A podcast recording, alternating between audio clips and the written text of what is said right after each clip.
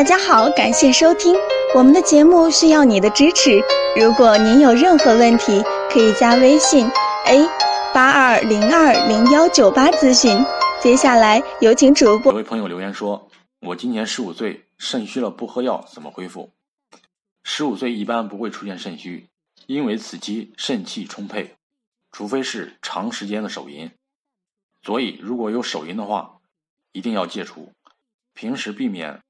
过多劳累，要多吃一些黑色食物，如黑米、黑芝麻、猪肝、黑豆，都可以改善肾虚的症状。如果长期有手淫的坏习惯，必须要戒除，因为手淫导致肾虚的几率是非常大的，也可以找老中医进行调理。